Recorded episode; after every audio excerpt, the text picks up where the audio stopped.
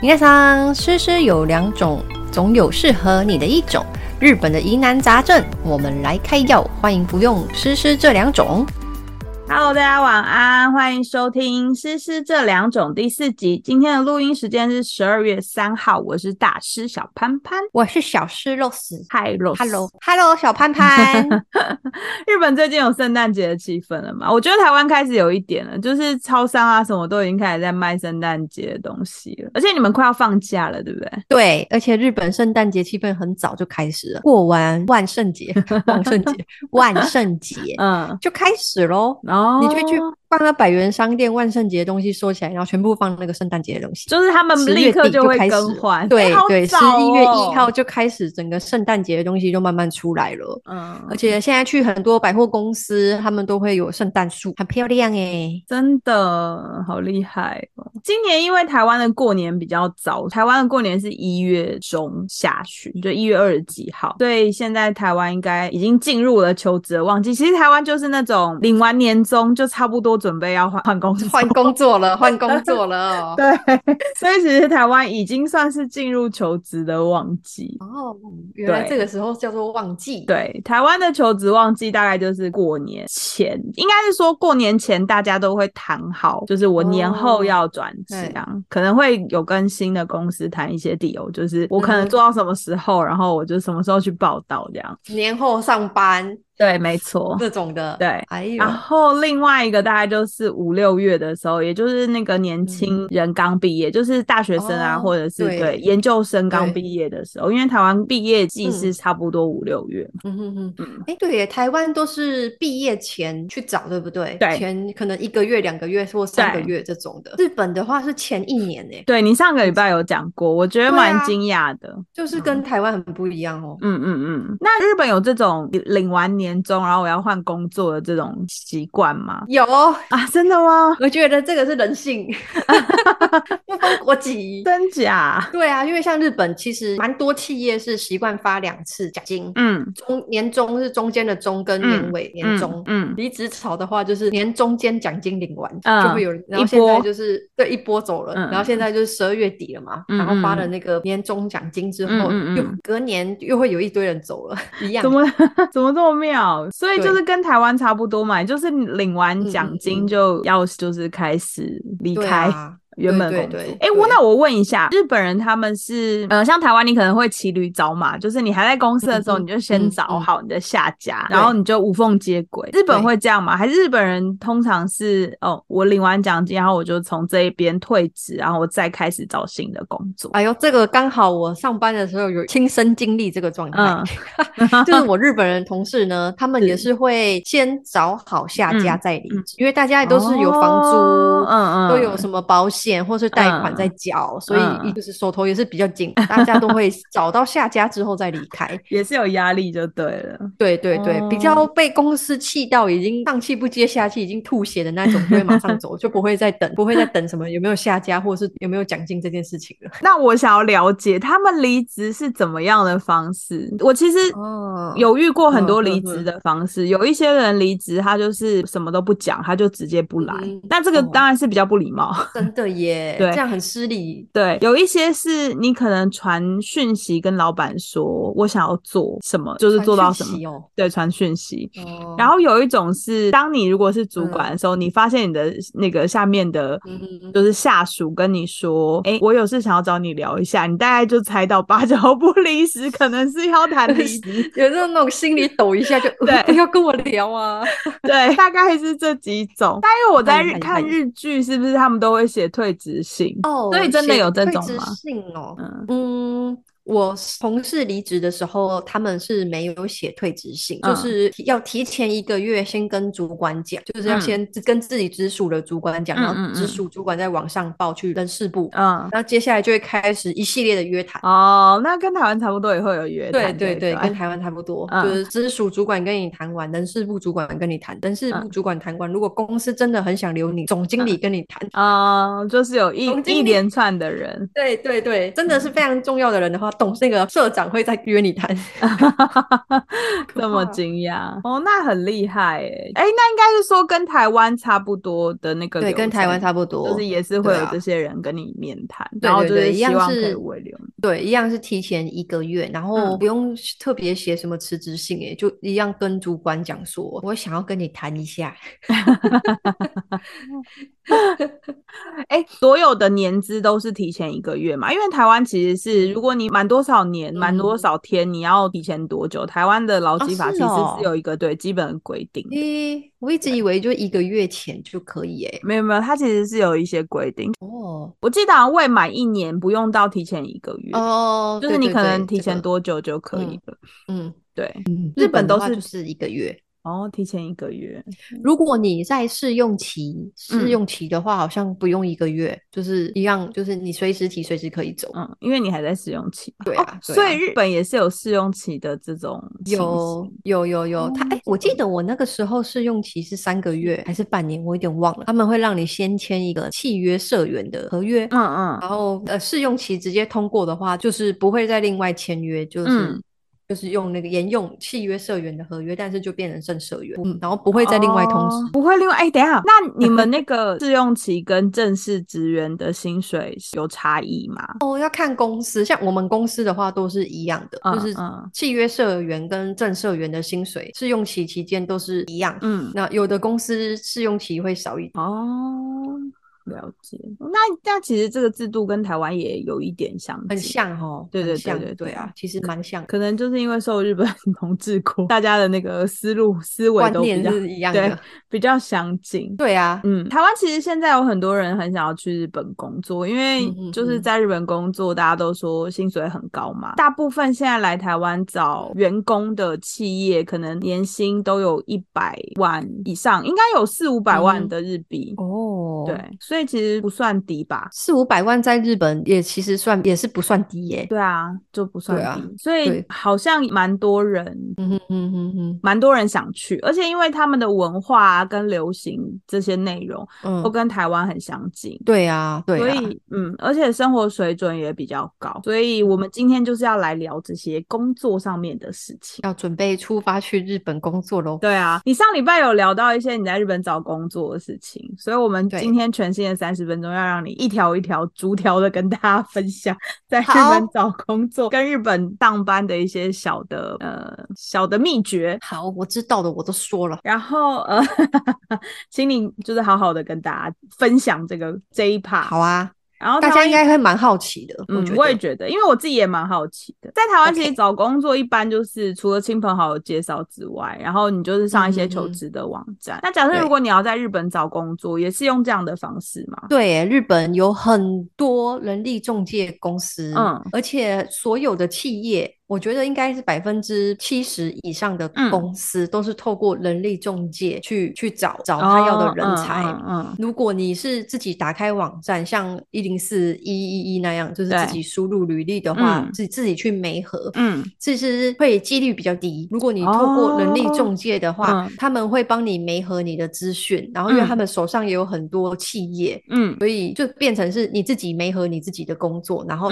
也另外再透过人力中介去帮你。介绍工作这样会比较顺利。嗯，那我可以问一下吗？人力中介这一段啊，呃，假设如果你是一个台湾的一般人，像我们这样子，然后你现在真的想要去日本找工作，人力中介这一段，你你是去他们的网站把你的资料登录之后，他们会有人联络你呢，还是要透过什么方式？因为像在台湾啊，这种人力中介，他们可能是会有一些口袋名单，比如说我可能跟我曾经就是跟某个人，嗯，就是合作过了，我知道他可能手上。有一些朋友是做这方面的，人力中介就会问我，然后我可能就会告诉他说：“哎，那你可以找谁谁谁，然后再把他联络方式给他，他就会去找那个人，可能是比较适合他某些工作的，然后问他有没有要转职的意愿。”那在日本也是这样吗？你刚刚讲的方式很像猎人头，嗯，对。然后我我一开始来的时候找工作也是觉得台湾的人力中介，我的印象当中也是就是很像猎人头公司这样。但其实日本的人力中介分很多种哦，嗯，还有分。它有分大学生刚毕业的，嗯，社会新鲜人的人力中介，嗯，然后还有分就是工作几年要转职的那种人力中介，嗯，还有分刚刚讲到的那个猎人头高阶人才的那种人力中介，嗯，然后我是第二种，我是在有工作经验，然后要转职，嗯，那这个的话，你我自己是先上日本的人力网站，就像一一零四那样，对，一搜一下我要的工作，啪一整一整页出来，然后我自己没和自己工作的时候，嗯，有的公司他就会直接把我的资讯转去他们人力中介那边，哦，所以他们人力中介就会打电话给我说，哎，谢谢你来应征这个工作，那这个公司是跟我们合作的，所以必须透过我们公司才可以去进一步投履历这样子，然后那个人力中介就会开始问你一堆问题，嗯，就说哦，我现在看到的你的履历表，然后还有你的职务经历书，然后就开始问，哎，你的日文程度怎么样啊？然后你为什么想要来日本啊？就各种问，嗯，各种问，然后你问完之后呢，这个不是面试哦，他只是先了解你，了解你之后，他再去跟那一间合作的公司介绍一下，哎，我们现在有一个人才，他想要应征这个职位，然后这个人大概是什么样什么样的条件？那你们觉得怎么样？嗯，如果公司觉得 OK 的话，人力中介就会再跟你说，哦，他们觉得你 OK，想跟你约面试的时间，嗯，然后这这中间你都不会对应到那一间公司，全部都是透过人力中介公司去对应。嗯，那日本人力中介公司大部分呢都会有一些蛮好的服务，他会帮你看履历，是，或是帮你做那个面试练习。嗯，对，哦，这么就是看你要不要，对，看你要不要面试练习。那要收费吗？不收费，因为如果你应征上了，然后他们会跟那那一间公司收取费用。所以我们求职者是不用支付任何费用的，所以他也希望你可以面试上，因为这样他才有额外的，他才有他才有钱收入。对，所以他们其实是有点像是公司外面的人资单位，他先帮这间公司筛选一下他们适合的人选，所以有可能。在你跟人力中间面试完，应该算是访谈完之后，有可能他会跟你说：“哦，你可能不太适合这间公司嘛。”对对对，也是会有。而且我我跟你说，在日本找工作啊，嗯，失败的几率很高。为什么？因为他们很多公司就会放求职的讯息，但是没有要找人，但是没有要招人。对哦，难怪。对，就就我就不懂，这个我就是不懂的地方。嗯嗯，对。然后人力中介公司呢，有的时候那间公司。也没在招人了，但他还是会投，因为那个条件很好。嗯嗯嗯，就是要你，就是要你的资料，对他就会跟你联络。哎，麻烦登录一下我们公司的网站，然后有比较适合的工作，我再帮你媒合。哦，原来对，就听起来很像是企业在就是委外的那种人资单位，但其实又有一点不太像，因为企业不会只委托一间人力中介公司，因为他也为了要找到很好的人才，可能一次委托五六间家。对对对，然后他们为了要赚到这个。钱，然后就要赶快帮这间公司去媒合，最好是自己的公司推荐的人才入入选了，这样子他才赚得到钱。这样听起来，其实的确。日本的人力中介有点像是企业外部的人资单位，但是这个人资单位可能有很多个不同的部门，比如说人资一部、人资二部、人资三部，每个人都会有不同的人选，然后推荐给这个哦，就是公司。对对，对于公司来讲是这个样子，没错没错。然后就是看谁会被中选，这样对，嗯，没错。但是大家在面对人力中介的时候，也可以也可以很清楚的告诉对方你要的条件是什么。嗯，就是不用觉得说哦，他就是那间公司的合作伙伴，那我要客气一点。嗯，你客气是正常礼貌是要有了，但是你可以很勇敢的，可以很就是很很清楚的告诉对方你希望的条件是什么，你想要多少的薪水，然后你想要什么样的待遇。他除了这间公司之外，他手上如果有别的公司符合你的期待的话，他也会帮你推荐。哦，但这样。这样其实的确是蛮不错的，跟台湾的制度有点不太一样。因为台湾其实的确现在也有这种有点像是人力中介的，就是刚刚你一开始说的有点像猎人头，但是他们做的方式也会是像这样子啊，就是有点像猎人头公司的延伸。嗯嗯嗯，对，因为他们做的其实就是这样讲好了，他一开始其实是帮企业找到企业想要的员工，然后你跟他讲了需求了之后，他可能也会帮你媒合他手上比较适。合的公司的名单。做对，所以其实有点像是台湾猎人头的公司，可是可能台湾这一段没有发展的这么完善，又或者是我待的这个产业可能比较少这种哦，对，找工作的方式，大家还是习惯自己找吧。有一些公司，我觉得科技业应该蛮多的，就是蛮多像您刚刚说的这种，就是透过媒合啊或者是什么的的推荐，很缺人，很需要 赶快补进来。对，但是我这种工作可能比较不容易啦。嗯，了解了解。对，那我觉得找工作最麻烦的就是写履历。你刚刚有说，如果你写完了这些工作经历书，然后提供给人力中介公司，对对，他们会帮你审阅嘛？对不对？会，会帮你审阅，不用收费，这不用钱的啊。那你可以请他帮你看一下，就是你写的职务经历书哪边还可以调整的更好，嗯，或是企业会比较想要看到哪一些重点，然后你可以问他，他会告诉你要怎么修改，要怎么弄会比较好。嗯。然后在日本找工作的话，要准备两个东西，一个是你自己的履历表，嗯，履历表，然后另外一个是职务经历书，嗯，履历表就像是简历，就是你几几年到几几年在哪一间公司做了些什么事情，嗯嗯嗯，然后职务经历书呢，就是要把你几几年到几几年公司在哪一间公司做了什么事情的 detail 非常详细的写出来，嗯，人家真的会看，真的会看，不要以为就是为什么要写那么多，谁会看？他真的会看，嗯，他也会问你细节，对不对？会会问你细节，因为他一定要挑东西、挑问题问你，不然那个面试也蛮干的。哎，我问一下，你们大概面试通常是多久？通常其实跟台湾差不多，哎，就是三十分钟到一个小时。哦，那对啊，那其实真的都差不多。对啊，会有很多关吗？都差不多。嗯，有可能。呀，会不会很多关？这个也要看公司。有的公司是面试一次就 OK 的，有的公司是你要先做性向测验吗？嗯嗯嗯。然后，然后再进面试，嗯，面试又有一面跟二面，哦，那很多哎，对，有的公司就搞得比较麻烦。我之前在找工作的时候，有去一间。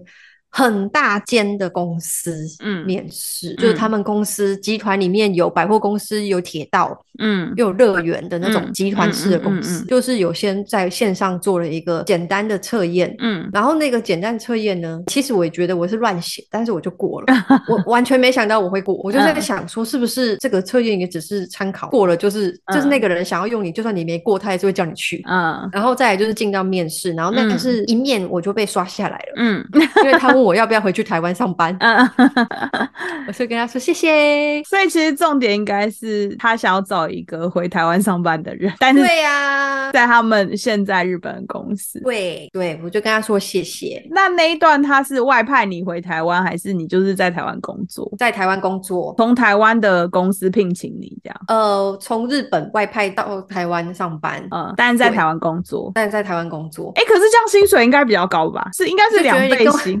我不知道，我还还没问到薪水。我那时候心里觉得，你跟我开什么玩笑，大哥？我从台湾，我从台湾好不容易来到日本，然后你现在叫我从日本然后回去台湾上班，我就觉得大哥在跟我开什么玩笑，多么有趣，这也是蛮有趣的。对，所以还是要看公司啦，有的是一面就 OK 了，有的还要先做笔试，然后一面二面。嗯，对，台湾也有很多公司是要很面试过很多关。我觉得这个哦，好像全世界的都差不多哈。对，求职的嗯，那叫什么过程都差不多哦。嗯嗯，对耶，你看都是这样哦。对啊，很多都要么有笔试，可是应该我自己面试的工作里面啊，要做到笔试的真的是少之又少哎。哦，真的假的？你说在日本大概对，就是我面试这么多间公司的，占不到两间。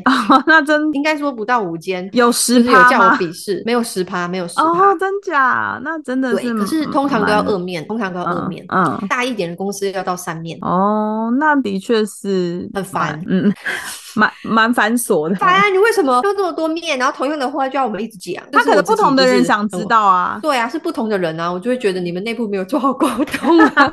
对，同样的话我一直讲哎，到底对啊，所以我就不太明白为什么要这么多面。有做人资的粉丝可以留言告诉我吗？真的 可以告诉我吗？这是 因为我不是做人资的，我我看人比较看感觉，所以我就不太明白。上礼拜其实有提到说，台湾有很多一条龙的服务，教你哦，对，教你要去。去日本工作的一些技巧，因为日本现在很缺工程师嘛，然后他就会教你 coding，就是教你写程式，然后教你日文，然后再帮你媒合这些日本的工作。那如果假设你是在台湾有一些日文的底子的话，其实你可以透过一些在台湾的日本求职网站来找工作。我现在发现有很多那个日本的求职网站，其实他们都有在台湾设立台湾的分站，然后上面都会有一些条件也不错的工作。其实我觉得现在日本很缺的是高高级人才嘛，如果是工程师那种，就算都算高阶人才了。对啊，高阶人才。所以其实如果你真的是一些有日文底子的人，然后你又是一些工程师，那上面的工作其实条件都很不错。大家如果有想要就是找日本的工作，可以上去看一下。但就是我刚刚讲的嘛，他们就是一个台湾的分站，然后必须要有一些日文的基础，你可能才可以了解。它上面其实都写的是日文哦，就是可以顺便看一下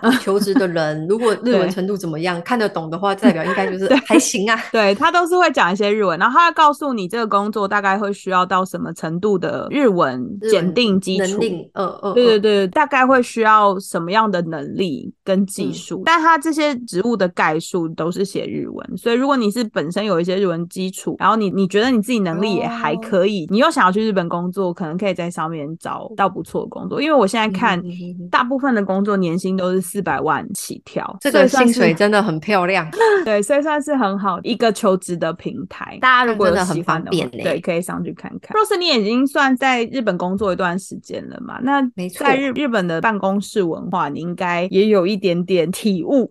对哦，对，可以跟我们分享一下。好啊，我先讲一下，就是日本办公室文化现在的潮流已经比较年轻化一点的，没有像大家刻板印象的那个日剧里面这么的压抑。对，但是礼貌是不能少的哦。一样，如果你是后辈的话，你对你的前辈讲话都要用敬语，嗯，对，不能用普通体，不然人家会觉得你很没有礼貌。可是敬语是不是很难呢？还是我们现在在台湾学的那些课堂上的日文，其实都是用敬语，不是用普通体？课堂上的日文就是像 mas des 这种的，对，是是算有礼貌的说法，是有礼貌的，嗯嗯，对。然后敬语跟谦让语的话，就是再更近一阶，对，更近一阶的 des 都不算是你刚刚说的那个敬语，是算礼貌体，呃，礼貌是算礼貌的，这是安全牌。如果你真的真的不会讲的话，你就讲 must this，这个是最安全的，嗯，对。哦，所以就是至少要是 must this 对对对。然后像。我们公司的话，呃，我们公司我觉得各个年龄层的人都有，所以比较老大哥型的那种，真的是要很有礼貌，就比较传统的日本人。嗯嗯，你真的就是要非常的有礼貌的那种，他才会觉得你是个还不错的小伙子。嗯，小伙子。对，然后可能在年轻一点的，就是四十岁以上，四十五岁到五十岁这个区间的主管，嗯，他们会比较年轻化一点，可以不用这么的严肃。嗯，但是该有的礼貌还是不能少。嗯，对。他跟你讲话也会客客气气的，嗯嗯，然后再就是二三十岁，就比我早进公司的那种，他也是会跟你讲话会用礼貌体，那你跟他讲话也是要讲礼貌体，嗯，通常这几点有把握到，应该就可以安全的上下班了。那你上就是到公司一定要跟大家打招呼吗？要，一定要，就是一定要讲，就算没有人理你，你还是要讲。你一进到办公室的门，你就要说哦，还有个在吗？不一定会有人回你，但是。你一定要讲哦，所以你下班也要讲，对，下班要很大声吗？就是你不管大小声，你一定要讲哦，这样就就讲个我只开 summer dis，那你就走就可以，但是你一定要讲，如果你不讲，人家就会觉得你很没礼貌哦。所以真的是有这种对小秘诀，嗯，对，就是跟台湾比较不一样的地方，因为台湾可能就点个头不行，日本不能点头。尤其是在前辈面前，如果你是后辈的话，你一定要讲。我可以问一下吗？如果你们两个在外面相遇了，就是前后辈在外面相遇，会互互当做不认识吗？要看状况哎。如果是你跟他已经对到眼，嗯，就是他确定看到你，你确定看到他，你就要跟他讲哦，开 somebody 就是哎辛苦你了。但是如果是就是你觉得他没看到你，或是他觉得哎你应该没看到我吧？这种时候，两个人都会装作没看到走掉。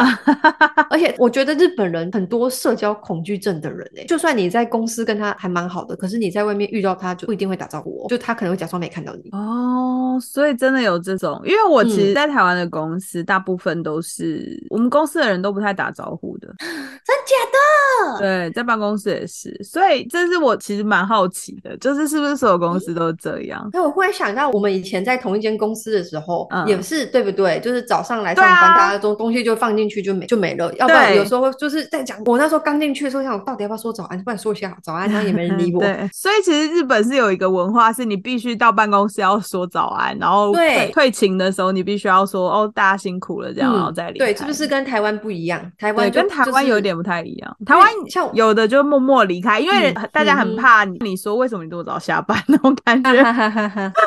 哈哈哈，对，其实日本也会，但是我忽然想到以前我们在台湾上班的时候，没有我们在台湾上班的时候，或是在电梯遇到同事什么的，就是看一眼像点个对啊，就是不会说哦什么的，对，除非是很熟的同事会聊一下啦。嗯，但是日本就是要打招呼哎，你在电梯遇到人就是要同事，所有的人都，我想说所有的人都要吗？就是对啊，就日本的同事啊，读同一栋大楼的同事，你坐电梯或者上厕所，或是去外面拿个信遇到，你都要。说开什么的事，连外面遇到，比如说你倒水遇到都要说，对，要不然就点个头。哦，这个真的是，嗯，我没有想过的。台湾不用，对不对？台湾不太会，对对哈，嗯，就是台湾跟日本不一样啊，就是打招呼这个不能少，礼貌这个不能少，不能少。那你们可以在办公室吃饭吗？不能吃便当，味道重的不行。可是面包饭团这种可以哦，因为台湾很多人会在办公室吃便当、吃早餐啊，对。吃便当、吃午餐、微波，对啊。我发现很多日本人不会，不会，因为因为味道太重了，他们不好意思，就是因为有些同事还在上班，他们就会尽量带一些味道不会太重的的食物去公司办公室吃，所以他们。的便当才都是冷的，而且是不是上班的办公室一定会有一个用餐区啊？有，我们公司就有。我觉得大部分的日本公司其实都会有用餐区，就是会有一个有点像交易厅的地方，然后大家会把自己的便当拿去那边吃，不然就是会带去外面的公园。对，万一下雨怎么办啊？就在交易厅吃，不太会在自己的位置上吃便当。你可能工作还没做完，然后再改，就是会塞个饭团或者是塞个面包这种，没有不会味道太重。但是那种拿去微波炉的便当，就是会在交易厅吃，不会在自己位置上吃，不能，不能，不能。你是用不能呢？不能，对，这是很失礼的。就你同事在旁边，然后看你吃便当，这是很失礼的事情。对，就是绝对不行。对啊，对啊，除非你已经做到总经理的位置了。总经理应该不会这样吧？我们就有一个总经理就是这样哦。真假？就是弄一个泡面在位置上吃，但是没有人会说他，谁敢说？他自己的位置是一个 open 的那个吗？还是还有一个办公室？我们就是像日剧那样子啊，就是大家都是一个开放式的空间，然后一张一张桌子都没有隔板。总经理是坐在那，那个总经理是坐在那里，所以上班也不能划网拍啊什么。上班就看你技术喽，要看你技术。很多人就是上班的时候在看网拍，可是我看我日本人同事他们真的上班不会，是他们技术好吗？反正我没看过他们在上班时间做其他事情，都是一直在叭叭叭一直工作，一直工作。工作很厉害耶，哪有那么多事可以做啊？我有看过人家在偷回偷回来的，可能是他真的是工作上的事情，一定是偷回吗？手机偷回，因为他这样偷藏一下，那个小动作被我看到。那个人上次经过我后面的时候，看到我在用 line，然后跑过去跟我们部长告状。真的假的？真的，他就是对，然后被我看到，然后我们部长就是笑笑的，他也没有走过来跟我说什么。怎么有这样子的人呐？小时候对啊，可是因为用 line 有的时候是可能是工作上的事啊，一定是私事吗？还是你们你们公你们不会用赖聊公事？不会用赖聊公事，真假？因为台湾人超级爱用赖聊公事，对啊，我觉得赖真的好好讨厌呢。我假日能不开就不开，真的，我懂。对啊，我懂，是绝对不会打开那个。真的，我觉得是工作工作性质啊，你在的那个工作性质可能就是联络会很多哦。你是一个 key man，key man 就是会有很多讯息进来。我真的很讨厌这样，所以我就我我也是看就不看，我就假假装没 看到。我现在就觉得我我退，我要当最小的那一个，你们喊我做事就好了。你知道我主管还跟我说，你不可以都不看来，他说你要改掉。我说好好好，因为比如说他问我事情，我如果下班或者是嗯假日，我可能要上班时间早上我才会回。那很好啊，这个很好良好的习惯，是不是？太辛苦了啦，假日还要看，没错。错。我有发现啊，我觉得日本上班很压抑，因为他们就是一直在那个空间，就像你刚刚讲，他们也不能就是做自己的事情。那我再问一个，台湾现在那个便利商店的咖啡文化非常非常流行，几乎我看过，只要我上班的同事都会去那种便利商店买一杯咖啡啊，或者是比如说路易莎什么的，然后就会放在桌上。你们会吗？我们我想一下，我同事哦，我日本人同事会买，但是不是每天，他们会放在桌上吗？可以放桌上。我就是那个每天都会买的人。你不算，因为你是台湾人。对，呃，一天买两次。但是我看日本人他们就太会这样子去 seven 啊，会啦会啦，但是好像是真的是累的时候才会去买，不会说早上带着一杯咖啡进公司，他们不会。他们是不是都喝那个？啊？而且我发现日本人是不是都在家喝味增汤？对，喝味增汤。你是想说喝味增汤？没有，他们都喝罐装咖啡啊！有有有有有，对对对，摆那个自动贩卖机的。对他们不是喝这种杯装饮料哦，在办公室。对耶，我你这样讲，我现在也觉得，就是我们办公室的同事没有那种每天都带一杯咖啡进来的日本人，没有，是不是？对，因为我觉得他们的文化就是哦，他们上班累了，然后就是会去那个公司里面一定会有自自贩机，然后他们就去投咖啡，对，然后就在那个交易厅 或什么地方，然后喝一下，然后就回位。对啊，对，我要讲我们办公室，好，你讲，他们就是会去抽烟，我们有一个抽烟室，就是给员工用，嗯，对，然后呢，我就在看他们有的人去抽烟的，一天去好几次，我们公司也是啊，对啊，我就看他去三到五次应该有咯。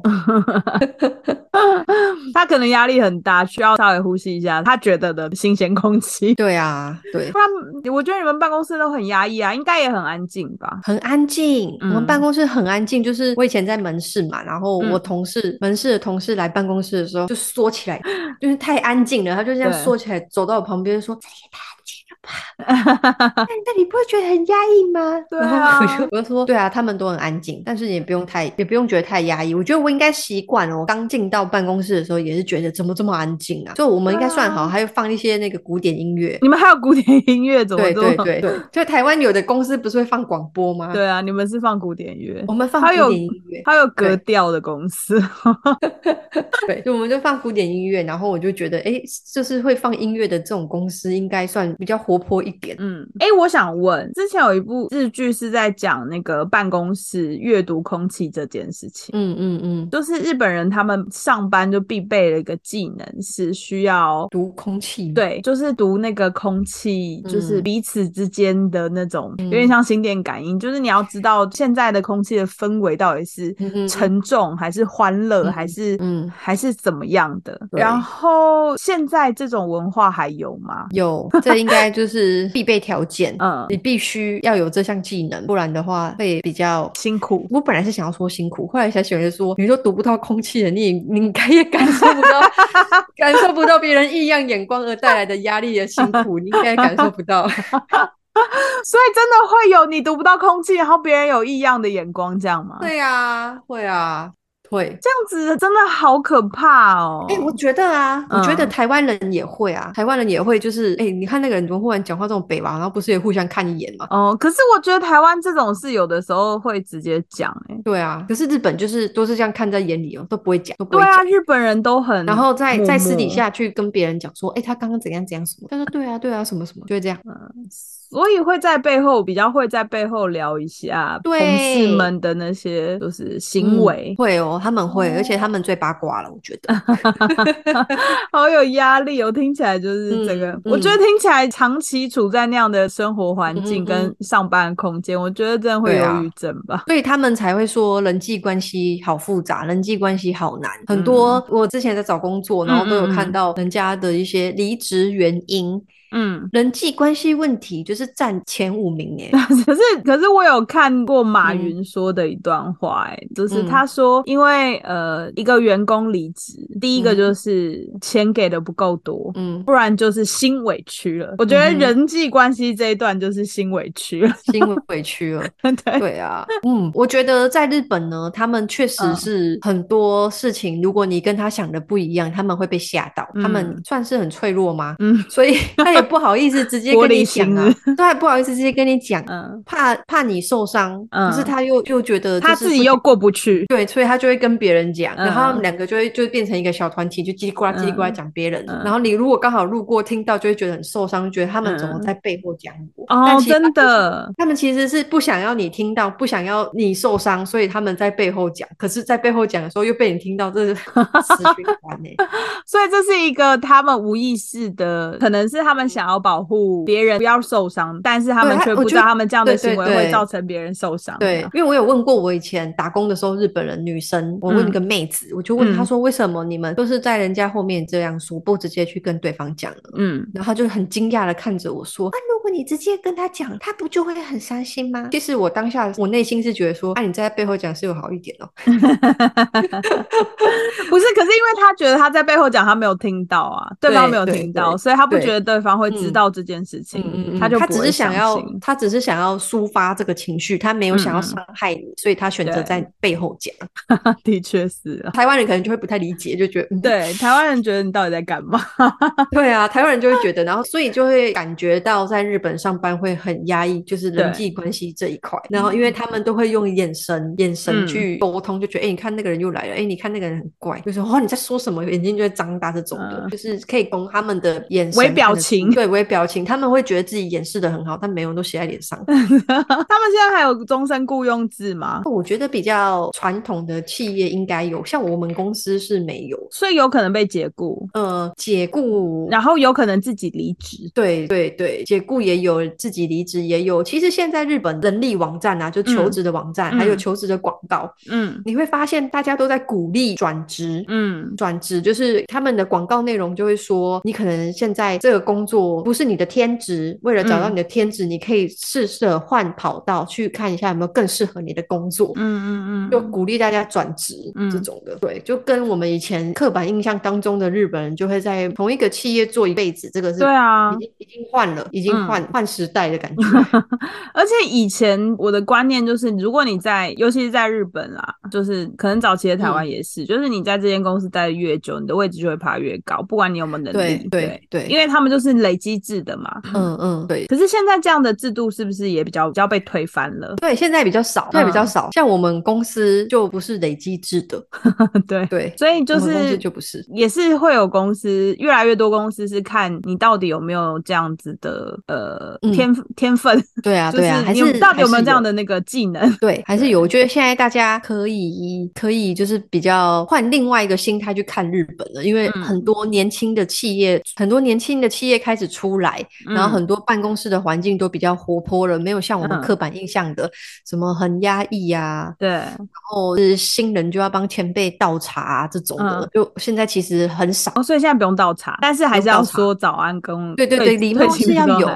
对对，礼貌是要有，然后现在很多就是很多公司都开始比较比较年轻化一点了。然后像之前之前的新闻不是有那个英国开始都休三日，对，日本也有一些企业跟进。哦，对，我记得那个松下游，对对对，所以我就对啊，我就觉得就是日本企业其实一直一直在转化变成比较年轻、比较适合现在的潮流。只是公司有一些前辈可能还是受到传统的束缚束缚比较多，嗯。要给他们一点时间，等到他们已经很努力的、很努力的在跟年轻人的潮流搭上线了，但他在拥抱他们，对思想还是很传统。这个可能我觉得现在就是年轻的潮流跟那个传统的交叉处，嗯，大家还在还在那个互相呃互相磨合，对磨合的阶段。对对，我觉得现在是哎。因为很多我自己去面试蛮多工作的，就发现很多企业其实已经不是像我们刻板印象日日剧看到的那样子了。对啊，大家不用害怕。嗯，但如果是真的像那样子的话，我觉得其实真的会太压抑。难怪他们以前都会有什么。